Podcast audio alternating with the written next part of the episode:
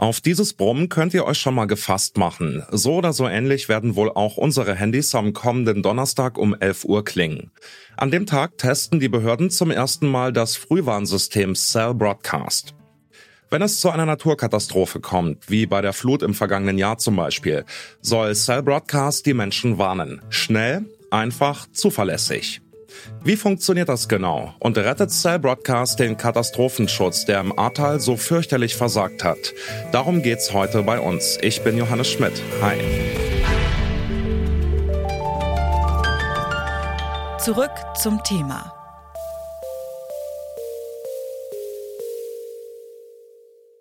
Bitte widmet eure Aufmerksamkeit unserem Werbepartner. Die Suche nach geeigneten Mitarbeitenden kann viel Zeit in Anspruch nehmen, muss sie aber nicht unbedingt, denn man kann sich helfen lassen. Zum Beispiel mit den Premium-Stellenanzeigen von Indeed, denn damit wird eure Stellenanzeige in der Suche sichtbarer und Bewerberinnen und Bewerber werden schneller auf euch aufmerksam. Indeed schenkt euch jetzt 75 Euro Startguthaben für eure Premium-Stellenanzeigen. Klickt dazu auf den Link in den Show Notes. Es gelten die AGB. Vielleicht habt ihr in den vergangenen Tagen schon eine SMS von eurem Telefonanbieter bekommen, die ungefähr so klingt. Zukünftig warnt das Bundesamt für Bevölkerungsschutz und Katastrophenhilfe per Handy vor drohenden oder sich ausbreitenden Notfällen und Katastrophen. Zu Testzwecken gibt es dafür bundesweit einen Probealarm, eben den am kommenden Donnerstag.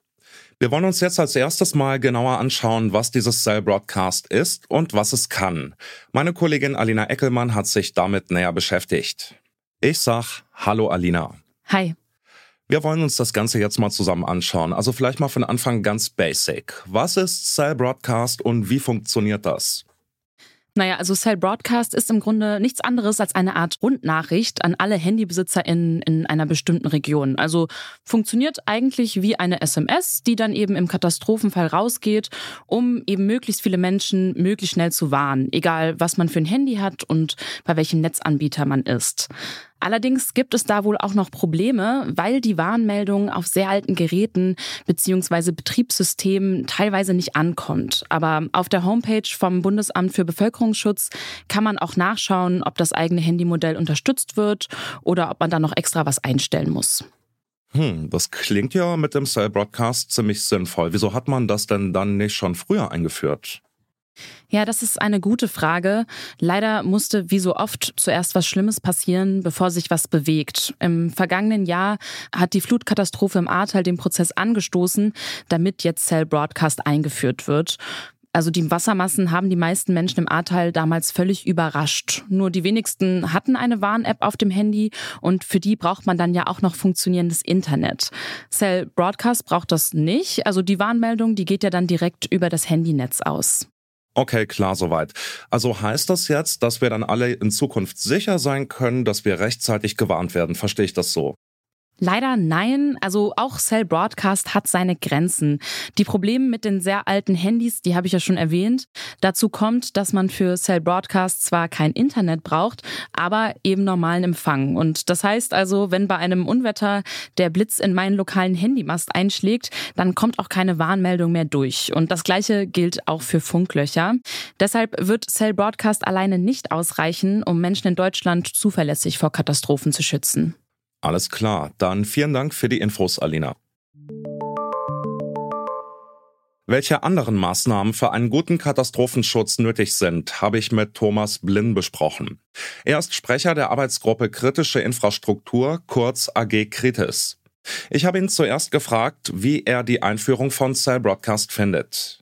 Also Cell Broadcast ist eine von zwei oder drei großen Säulen in der Warnung der Bevölkerung im Katastrophenfall.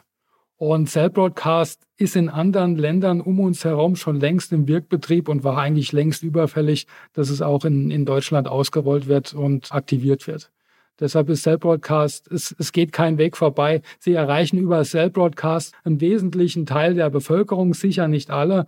Aber wenn wir sehen, wie der aktuelle Stand bei der Abdeckung von Sirenen ist oder diesen Notfallbenachrichtigungen über das Digitalradio DAB, dann ist eigentlich Cell Broadcast die erste große wirksame Komponente in der Warnung der Bevölkerung und die Einführung war überfällig.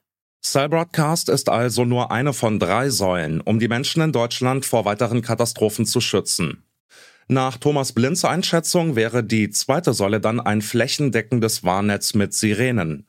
Das Ahrtal hat jetzt flächendeckend wieder Sirenen aufgebaut. Das sind moderne Sirenen, die haben eine Notstromversorgung. Das heißt, die funktionieren auch, wenn nach zwölf Stunden noch, wenn kein Strom da ist. Die werden angesteuert über ein paralleles digitales Alarmierungsnetz, das autark, also unabhängig vom Digitalfunknetz funktioniert. Und diese Sirenen können nicht nur Heultöne abgeben, sondern auch Sprachdurchsagen sind da möglich. Das heißt, der Bürgermeister kann sich dann noch ins Rathaus setzen und kann über die Notstromversorgung dann auch noch Sprachdurchsagen machen oder halt vorher abgespeicherte Warnmeldungen oder Warnhinweise für Hochwasser abgeben. Also da ist es Ahrtal, da hat man halt jetzt daraus gelernt, hat über die Fördertöpfe eifrig Sirenen bestellt, hat die auch aufgebaut und hat die vor zwei Wochen getestet, ja.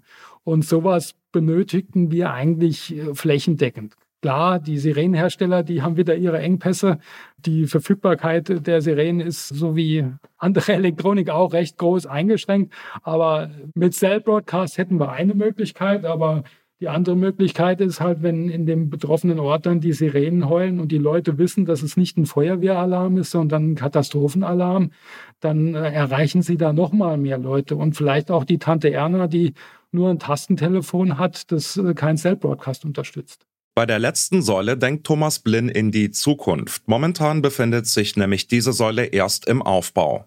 Das ist eine, eine, Notfallwarnung über das Digitalradio DAB, aber dazu muss der Standard erst finalisiert sein. Die Probeprojekte müssen abgeschlossen sein und da muss sich jeder wieder ein neues Digitalradio kaufen. Also da reden wir auch so über den Zeithorizont zehn Jahre, bis das wirklich merkbar Leute erreicht. Was aber bringt ein gut ausgebauter Katastrophenschutz, wenn Zuständigkeiten nicht geklärt sind? Bei der Ahrtal-Katastrophe haben die verschiedenen Verwaltungsebenen nicht schnell genug reagiert. Deswegen habe ich Thomas Blinn auch noch gefragt, wer denn jetzt dafür zuständig ist, die Warnmeldungen über Cell Broadcast rauszuschicken. Das Bundesamt, also der Bund mit seinem Bundesamt für Bevölkerungsschutz und Katastrophenhilfe, ist eigentlich nur im Verteidigungsfall also sprich eine feindliche Macht greift unser Territorium an, zuständig. Und das BBK hat jetzt auch die Zuständigkeit für Warnung der Bevölkerung. Also so koordinierende Aufgaben wie jetzt, es wird bundesweit ein Cell-Broadcast-System aufgebaut. Das ist Sache des Bundes.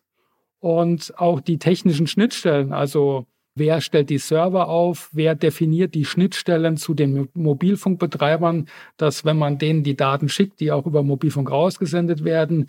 Wie kriegen die Rettungsleitstellen die Anbindung? Ja, das ist auch Sache des Bundes. Mal grundsätzlich für Katastrophenschutz ist, sind die Kommunen zuständig. Fast 200 Menschen sind bei der Flutkatastrophe im vergangenen Jahr ums Leben gekommen. Mit einer frühzeitigen Warnnachricht auf dem Handy wären die AnwohnerInnen wohl nicht völlig von der tödlichen Gefahr überrascht worden. Zumindest die mit einem halbwegs neuen Handy. Cell Broadcast erreicht viel mehr Menschen als Warn-Apps, aber noch längst nicht alle.